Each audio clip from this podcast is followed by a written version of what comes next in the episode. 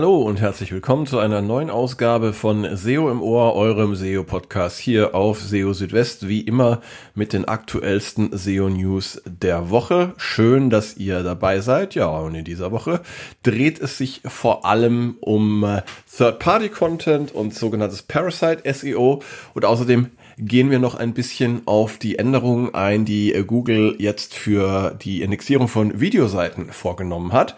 Und äh, auch noch interessant ein Fallbeispiel und zwar der Sichtbarkeitsverlust von Amazon rund um den Black Friday. Ja, also wieder jede Menge interessante Themen aus dieser Woche und ja, fangen wir doch gleich mal an und zwar mit dem äh, Thema Third-Party-Content und Parasite SEO. Das Ganze ähm, ist ja schon etwas länger ähm, ein Thema, was häufiger diskutiert wird in der SEO. Ähm, es ging eigentlich los im September mit dem Helpful Content Update. Da hatte Google nochmal seine Dokumentation aktualisiert zu Helpful Content und äh, ausdrücklich auch darauf hingewiesen, dass auch Inhalte von Drittanbietern auf Websites sich eben auf die Bewertung der Qualität und auf die Rankings auswirken können. Und ähm, ja, das Ganze auch eben mit Bezug zu diesem äh, sogenannten Third-Party-Content, der ja auf vielen Websites ähm, zu finden ist. Gerade auf größeren News-Websites findet man das häufiger äh, in äh, ja, Subdomains oder auch Verzeichnissen, wo dann ähm, ja, äh, Inhalte von Drittanbietern bereitgestellt werden zu verschiedenen Themen, ähm, wie zum Beispiel Preisvergleich. Und das Ganze dient dann eben dazu, dass ähm, diese Drittanbieter von der Stärke der jeweiligen Website profitieren und von der Stärke der Domain. Und deshalb spricht man auch von Parasite SEO. Und äh, da sollte es ja jetzt auch eine Änderung geben, die äh, Googles Umgang mit solchem Third-Party-Content ähm, entsprechend anpasst und was dann auch für ähm, Veränderungen der Rankings führen soll. Ähm, das Ganze ist aber noch nicht live. Ähm, das wissen wir äh, spätestens jetzt seit dieser Woche. Und ähm, angekündigt wurde das Ganze ja schon, wie gesagt, vor ähm, längerer Zeit. Aber ähm, dass diese Änderungen jetzt am Helpful Content System noch nicht live sind, das hat äh, Danny Sullivan von Google per Twitter jetzt erklärt und äh, damit auf den Post eines Nutzers geantwortet ähm, der ein Beispiel für äh, ein Ranking geteilt hatte oder für ein Suchergebnis, das eben auf Parasite SEO basiert. Und darin rankt die Website der Harvard University für das Keyword Best VPN auf dem ersten Platz, ähm, wobei Dennis Sullivan in diesem konkreten Fall eher vermutet, dass die Website gehackt wurde und dass es sich nicht um bewusstes Parasite SEO handelt. Ähm, Sullivan schreibt außerdem, es gäbe bereits einige Systeme bei Google, die sich mit Parasite SEO und Third-Party-Content beschäftigen. Allerdings seien diese entsprechenden Anpassungen ähm, oder seien die entsprechenden Anpassungen am Helpful Content System noch nicht live. Ähm, für alle diejenigen, die Parasite SEO betreiben, sollte das Ganze dennoch ähm, ein ein Hinweis oder auch als äh, ein, eine Aufforderung darstellen, um mal einige Dinge zu überdenken. Denn äh, Website-Betreiber, die Inhalte von Drittanbietern veröffentlichen, sollten besonders auf die Qualität dieser Inhalte achten, um die Rankings der eigenen Website nicht zu gefährden. Und diejenigen, die große Websites nutzen, um ihre eigenen Inhalte nach vorne zu bringen, sollten besonders darauf achten, dass diese Inhalte hilfreich und People First sind. Ja, und ähm, obwohl diese Änderungen ähm, am Helpful Content System für Third-Party-Content noch nicht live sind, gibt es wohl trotzdem schon ähm, Ranking-Verluste für Inhalte dieser Art. Ähm, das kann man an verschiedenen Beispielen erkennen, die Glenn Gabe auf Twitter geteilt hat. Und da ist eben zu erkennen, dass bei einigen Websites in den entsprechenden Bereichen, in denen sich Third-Party-Content befindet, seit ja schon mehreren Monaten ein Rückgang des organischen Traffics zeigt. Und ähm, das äh, deutet eben darauf hin, dass es eben neben diesem angekündigten Update tatsächlich jetzt auch schon ähm, eine oder einige andere Mechanismen gibt, die in Kraft sind und die sich mit dem Thema Third-Party-Content und Parasite SEO beschäftigen. Man darf aber gespannt sein, wie das Ganze dann aussehen wird, wenn Google ähm, dieses Update tatsächlich dann ähm, ausrollt am Helpful Content System und wie sich dann die Rankings für solche Inhalte entwickeln.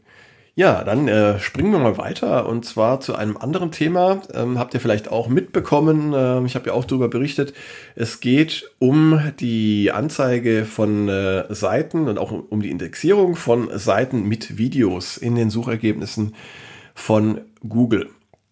Viele Websites haben in den letzten Tagen einen deutlichen Rückgang ihres organischen Tra Traffics aus der Videosuche zu verzeichnen oder auch ähm, Videomodus, wie jetzt Google neuerdings sagt. Ähm, denn Google hatte eine kleine Änderung, eine scheinbar kleine Änderung durchgeführt, die ähm, eben die Videosuche betrifft. Und zwar erscheinen dort jetzt nur noch Seiten, auf denen das Video den Hauptinhalt der jeweiligen Seite darstellt. Blogbeiträge beispielsweise, die ein begleitendes Video enthalten, sind damit außen vor. Und das wirkt sich nicht nur auf den Suche-Traffic dieser Seiten aus, sondern auch auf die Indexierung der Seiten. Den Effekt kann man ähm, anhand verschiedener Beispiele ablesen. Ich habe äh, euch auch im entsprechenden Beitrag auf SEO Südwest ein solches Beispiel geteilt und dort könnt ihr eben sehen in der Indexierung für Videoseiten, ähm, beziehungsweise in der Indexierung für Videos, dass, ähm, dass das äh, deutlich zurückgegangen ist oder sogar auf Null gesunken ist und äh, auch die Klicks für diese Seiten aus der Suche ist äh, komplett eingebrochen. Ein paar weitere Beispiele hat auch Glenn Gabe auf Twitter geteilt und ähm, er berichtet von verschiedenen Beispielen von deutlichem Traffic-Rückgang. YouTube scheint ähm, in besonderem Maße von den Änderungen zu profitieren. In der Videosuche von Google erscheinen inzwischen fast nur noch ähm, YouTube-Videos oder Seiten mit YouTube-Videos oder aus YouTube. Das berichtet Lily Ray zum Beispiel auf Twitter.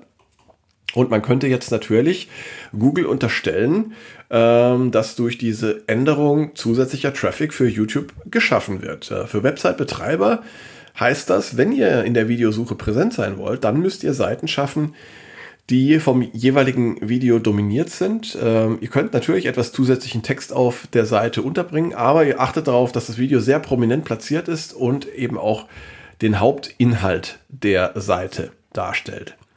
Und was übrigens kein Problem ist, ähm, wenn ihr Videos per iFrame einbindet, so wie es ja üblich ist, normalerweise, wenn ihr Videos von YouTube oder von anderen Videoplattformen in eure Seite integriert. Das Ganze ähm, hat also keine negative Auswirkung und führt auch nicht dazu, dass ähm, ja, die Seite nicht als äh, Videoseite von Google anerkannt wird. Das hat jetzt John Müller auf Twitter auch ähm, geschrieben und er hat erklärt, eben, ein Video wird nur dann nicht indexiert, wenn es nicht den Hauptinhalt einer Seite darstellt. Ähm, zuvor hatte ein Nutzer ihn gefragt, ob man ähm, aufgrund der Änderung nur noch Videos auf dem eigenen Server hosten sollte. Das ist aber eben nicht der Fall. Also ihr könnt weiterhin auch Videos ähm, ganz normal einbinden äh, per iFrame.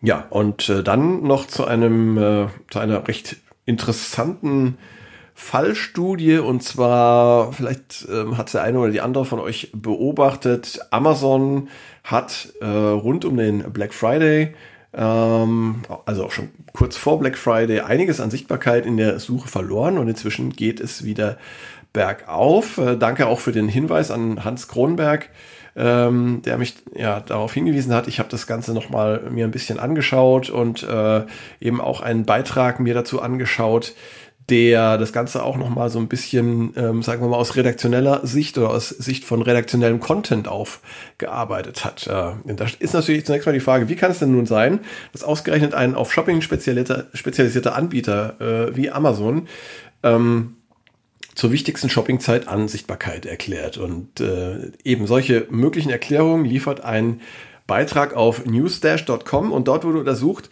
welche News-Websites rund um den Black Friday am besten gerankt haben und welche Suche-Features dafür verantwortlich sind. Und äh, man muss natürlich dazu sagen, auch wenn dieser Beitrag auf Newsdash ähm, äh, sich auf den US-Markt bezieht äh, und auch die äh, Newsquellen, die da genannt werden, äh, vor allem in den USA dominieren, ähm, so kann man zumindest mal ähm, das, ähm, die Indizien auch auf, auf den deutschen äh, Suchemarkt übertragen. Und ähm, das wäre natürlich dann nochmal Gegenstand weiterer Untersuchungen, welche ähm, News-Websites da besonders profitiert waren. Zunächst einmal ist die Präsenz von großen News-Websites wie CNN, äh, ZDNet oder CNET und The New York, New York Times äh, in den äh, Top Stories der mobilen Suche zu nennen, ähm, rund um den Black Friday. Und dabei zeigte Google für generische Suchanfragen meist die Top Stories als führendes Modul auf den Suchergebnisseiten an. Das bedeutet also, diese Schlagzeilen oder Top Stories haben für generische Suchanfragen rund um den Black Friday schon mal ziemlich viel Platz eingenommen auf den Suchergebnisseiten, wurden ganz oben angezeigt und haben damit natürlich auch die organischen Suchergebnisse äh, darunter und dann entsprechend auch Produktergebnisse so ein bisschen nach unten geschoben. Ähm, als weiteres kommt hinzu Google Perspectives. Das erschien auch auf fast allen Suchergebnisseiten zu Black Friday wobei dieses Feature auch stark von Publishern dominiert wurde. Ähm, Google Perspectives ist ein Suchefeature, das aktuell noch nicht auf deutschen Suchergebnisseiten erscheint und zumindest nicht als Erklärungsansatz für den Sichtbarkeitsverlust von Amazon.de in Frage kommen kann. Aber äh, es ist doch anzumerken eben, dass es sich bei Google Perspectives um einen Filter handelt, äh, in dem vor allem persönliche Sichtweisen erscheinen, beispielsweise aus Social Media und auch aus anderen Diskussionsformen und dass eben auch diese Art von Inhalten ähm, zumindest für die US-Rankings rund um den Black Friday eine ähm, Rolle gespielt haben. Sowohl Top Stories als auch Perspectives nehmen also Raum auf den Suchergebnisseiten ein und sorgen, wenn sie ganz oben erscheinen, damit dafür, dass andere Ergebnisse nach unten rutschen. Und dazu gehören auch Shopping-Ergebnisse wie die von Amazon. Und äh, die Dominanz von großen News-Websites, zumindest für bestimmte Suchanfragen, rund um den Black Friday ist ein Zeichen dafür, dass redaktioneller Content auch im Bereich von für E-Commerce relevanten Suchanfragen punkten kann. Zumindest gilt das für die großen News-Publisher und das natürlich auch kritisch zu hinterfragen, denn oftmals nutzen die großen Publisher ihre Popularität, um sich damit auch im transaktionalen Umfeld zu positionieren.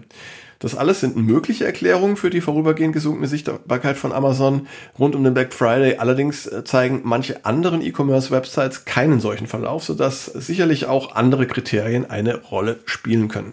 Klar ist, auch im Bereich E-Commerce und für transaktionale Suchanfragen sollte versucht werden, möglichst viele Suche-Features wie zum Beispiel Top Stories oder auch Perspectives zu bedienen. So, und das wäre es auch schon wieder gewesen für diese Ausgabe von SEO im Ohr. Ähm, es war voraussichtlich die letzte Ausgabe vor Weihnachten. Ähm, Weihnachten steht ja vor der Tür und ich wünsche euch auf jeden Fall eine schöne, besinnliche und vor allem gesunde Weihnachtszeit.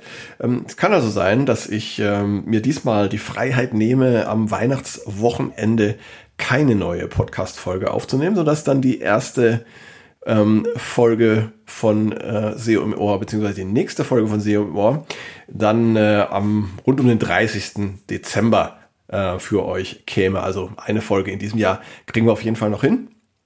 Und ähm, ja, von daher freue ich mich natürlich, wenn ihr da auch wieder dabei seid. Und nicht vergessen, ich halte euch natürlich auch hier auf SEO Südwest äh, täglich auf dem Laufenden mit den aktuellsten SEO News. Ja, zum Schluss noch der Hinweis, wie immer, wenn ihr äh, in Kontakt treten wollt mit mir, wenn ihr Fragen, Feedback oder Themenwünsche habt oder Änderungswünsche, dann äh, gerne melden, entweder über die sozialen Netzwerke wie zum Beispiel LinkedIn, Mastodon, Blue Sky oder Twitter oder auch, wenn ihr mögt, eine E-Mail schreiben.